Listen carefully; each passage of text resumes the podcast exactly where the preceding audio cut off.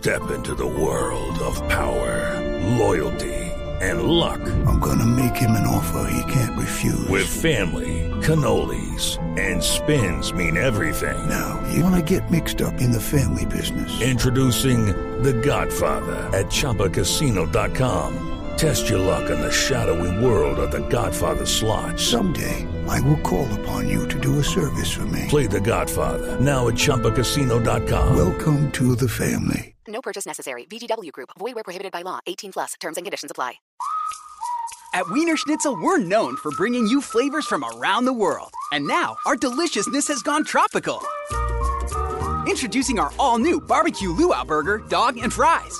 All cooked to perfection and smothered in a sweet and spicy guava sriracha barbecue sauce. Then we top it off with pineapple, grilled onions, and savory bacon. It's a flavorful luau, and the celebration is ready to start when you are. Put a tropical twist on your next meal and head to Wiener Schnitzel for barbecue luau today. Hola, ¿cuál es su posición en el caso de Johnny Depp y Amber Heard? Hablemos sobre eso. No dejen de escuchar. A mi hermana y a mí nos encantaba ver South Park en MTV, pero siempre teníamos que bajar el volumen y estar pendientes de que mis padres no entraran al cuarto. Si lo hacían, cambiábamos el canal enseguida. En una de esas aventuras llenas de risa y adrenalina pasaron el episodio 10 de la temporada 10, Una maestra tiene sexo con un niño, en la que Ike, el hermanito de tres años de Kyle Broflovsky, empieza una relación amorosa con su maestra de jardín de infantes, la señorita Stevenson, que tenía entre 20 y 30 años. Es un episodio bastante bizarro, o sea, es South Park, pero lo más duro de ver, al menos para mí, fueron las reacciones frente al caso.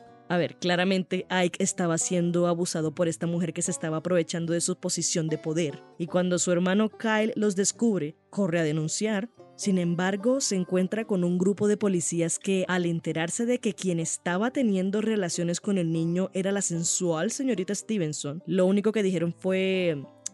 rico. Y mandaron a Kyle a su casa porque no era una denuncia real y el niño era más que afortunado. ¿Dónde estaban estas maestras calientes cuando yo era niño, carajo? Decía el oficial, o sea, todos los adultos varones del pueblo reaccionaron de la misma forma. South Park es una sátira. Su humor se basa en la crítica de fenómenos sociales y en este caso, más allá de tocar el tema de la pedofilia en las escuelas, apuntaron a los imaginarios que se construyen alrededor de los hombres como víctimas de abuso sexual. Sí, lo abordaron desde un ejemplo extremo como suele hacer South Park, pero es una realidad. Basta con entrar a un post en redes sociales que informe, no sé, sobre una profesora capturada por sostener relaciones sexuales con un estudiante varón y encontrarás un sinfín de comentarios escritos por hombres sobre lo afortunado que fue el muchacho, sobre la envidia que le tienen y sobre cómo les hubiera gustado vivir lo mismo. Y ese es el tema que nos reúne hoy, mi gente. Cómo desde el patriarcado se invalida la posición de víctima de los hombres frente a casos de acoso sexual, violencia intrafamiliar y otras formas de abuso.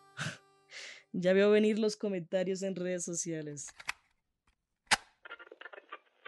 Esto es Impertinente. Mi nombre es Paula Cubillos. Quédense con nosotros. Muchos de nosotros nos enteramos del caso Johnny Depp Amber Heard en 2020, cuando Depp perdió el juicio por difamación contra el diario The Sun por haberlo llamado un golpeador de esposas, ya que la consecuencia inmediata fue su salida de la franquicia de Animales Fantásticos, donde hacía el papel del hechicero Geller Grindelwald. La opinión pública en redes ya llevaba un tiempo polarizada, pues el tema se puso sobre la mesa desde 2017, cuando la pareja se divorció, pero esta vez era mucho más complejo. Por un lado, se defendía a Johnny Depp porque cuando éste demandó por difamación a su exesposa en 2019, después de que escribiera un artículo para el Washington Post sobre su experiencia de abuso doméstico, afirmó que Amber Heard no era una víctima, sino una victimaria. Por otro lado, dicho artículo sale a la luz en pleno auge del movimiento Me Too en Hollywood, durante el escándalo de acoso y abuso sexual del productor Harvey Weinstein. Hace unos años creo que todos tomamos posición con Heard especialmente por el contexto en el que estábamos del Me Too y toda esta explosión, sí, sobre todo porque pues muchas mujeres que no se habían atrevido a denunciar, pues eh, le estaban creyendo. Digamos que este es un momento clave porque gracias a este momento del Me Too han cambiado muchas cosas y nos hemos replanteado muchas cosas, no solo respecto al machismo y al sexismo y a la cosificación de la mujer en Hollywood y en las producciones cinematográficas y en la televisión, sino también en el mundo. Estamos escuchando a Lilo Peñuela González, antropóloga y magíster en historia de la Universidad de los Andes. Es fan e influencer de Britney Spears. En sus redes puedes encontrar todo lo relacionado al movimiento Free Britney. ¿Por qué lo digo con emoción? Pues porque es su especial interés por la cultura pop lo que nos lleva hasta ella. Lilo se dedica a hacer análisis desde un enfoque de género y entiende que esa superflua vida de las celebridades que tanto nos dicen no nos debería importar, también sirven como objeto de estudio. Las posiciones que toma la prensa, las posiciones que toman los medios, las posiciones que toman las compañías de producción que digamos le cierran las puertas a Johnny Depp son importantes y me parece que eso sí eso es una forma como de no cuestionar quién es quién en este caso. Sin embargo, esto es un caso muy excepcional. Pero las condiciones de la conversación han cambiado. El 11 de abril empezó el juicio por la demanda de difamación que hizo Johnny Depp en contra de Amber Heard, lo mencionamos antes. Hoy sabemos, según las declaraciones de Depp, testigos y defensa, que Amber Heard también había jugado el papel de maltratador. And I watched you lie, and then I, didn't punch you, by the way. I'm sorry that I didn't uh, you, uh, uh, hit you across the face in a proper slap, but I was hitting you. It was not punching you. Babe, you're not punched. Don't tell me what it feels like to be punched because you start you physical fights. A baby. Because Grow you the fuck up, because you start physical fights. Varias fotografías, videos y audios fueron presentados como evidencia, unos de discusiones entre los dos y otros en los que la misma actriz admite haber golpeado a Johnny Depp. Tell the world, Johnny. Tell them Johnny Depp. I, Johnny Depp, man, I'm, I'm a victim too of domestic violence. And yes. I know it's a fair fight. And see how many people believe or side with you. Ok, sería necio de nuestra parte emitir juicios de valor absoluto sobre este caso, pues a la fecha de grabado este episodio solo van nueve días de un juicio que se prevé dure de seis a ocho semanas. Todavía queda mucha tela por cortar y evidencia que mostrar, por lo que en este punto nos separaremos un poco del hecho noticioso para caer en la reflexión que mencionamos en la introducción, la invalidación del hombre como víctima de abuso y además las diferentes formas de violencia que se pueden presentar en una relación amorosa. Cuando estamos hablando de invalidar alguna, la, la posición de Johnny Depp como víctima, la sociedad la invalidó porque no podía creer, ¿sí? Porque digamos, esto, es, esto yo creo que va mucho más allá de la comprensión que tenemos de la demanda pasada de hace como dos, tres años y lo que está pasando ahorita, o sea, y apenas estamos conociendo como una parte muy pequeña de todo. En el momento en que los medios, el público y las compañías toman una posición, esto se, sí, como que se invalida que Johnny Depp puede ser víctima de abuso y Amber Heard victimaria. A ver, la discusión no es si los hombres son o no víctimas de violencia sexual y abuso doméstico. Eso es un hecho innegable y sería totalmente irresponsable desconocerlo, así como el papel de victimarias que pueden jugar algunas mujeres. Estas realidades tienen un punto de origen en común que tiene que ver con el patriarcado. Sí, ya sé, ya sé, ya sé que muchos por ahí están torciendo los ojos al escuchar esto porque les parecerá carreta de agenda feminista, pero no es justo que se le acuse a este movimiento desde su totalidad de desconocer que los hombres también son víctimas cuando, al contrario, es una verdad que se pregona y explica. Entonces, el patriarcado es una estructura, un sistema de relaciones sociales y culturales basado en el sexo-género, donde el varón ostenta una posición de dominio respecto a la mujer. Antes, este se manifestaba de manera más cruda, privando a las mujeres de libertades y derechos como votar, estudiar y trabajar. Hoy, gracias a la lucha feminista, se han logrado transformar estas realidades, abriendo espacios de autonomía y participación para la mujer.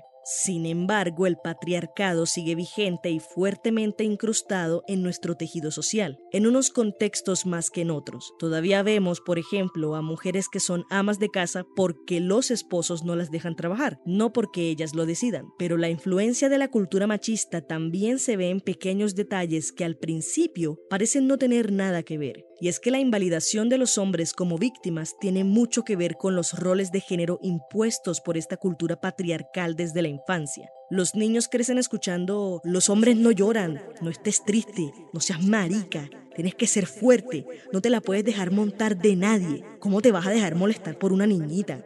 ¿Cómo se te ocurre dejarte pegar por una niña? ¿Cómo pudo ganarte una niña? Debería darte vergüenza.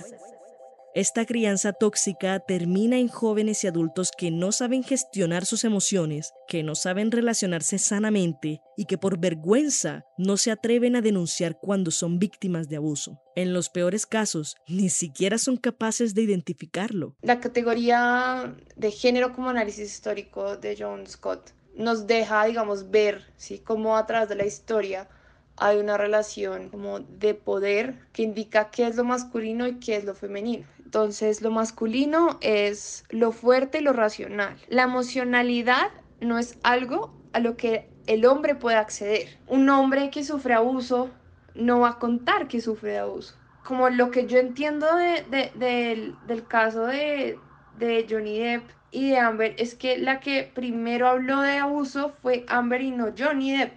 Entonces, si Johnny Depp no dijo nada antes, de pronto él quería como que ya divorciarse, que eso pasara por alto.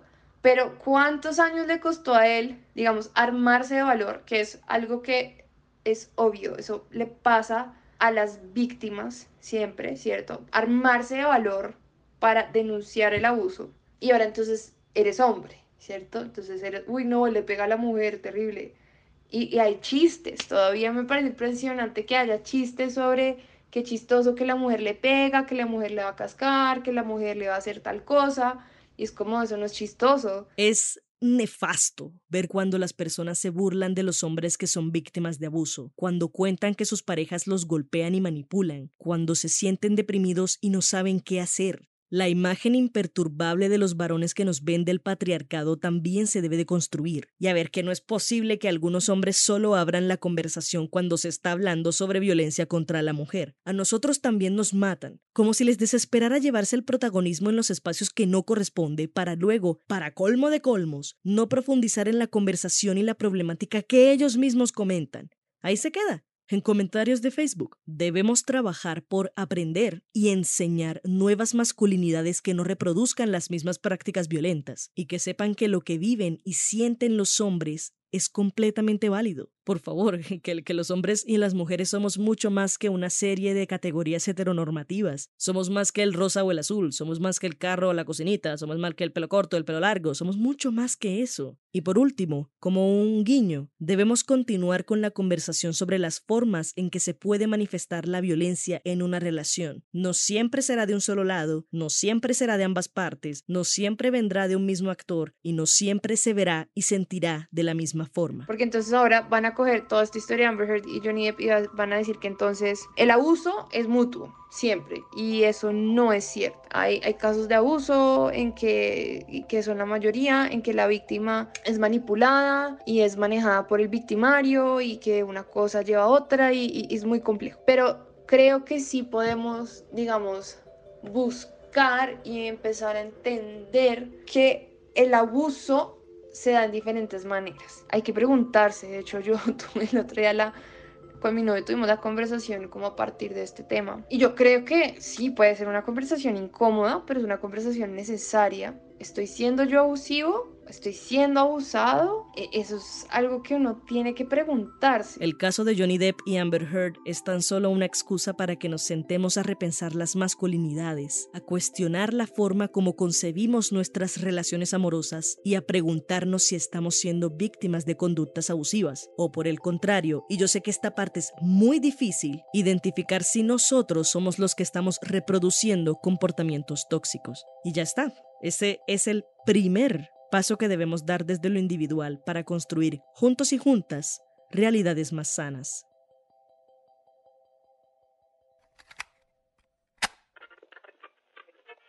Este fue el episodio 25 de Impertinente, el podcast de opinión de El Espectador. Si quieres escuchar más, entra a www.elespectador.com o a tu plataforma de streaming favorita. Agradecemos a Lilo Peñuela González por su participación en este episodio. Pueden seguirla en Twitter e Instagram como History with Lilo. Es bastante interesante. La producción y edición estuvieron a cargo de Paula Cubillos.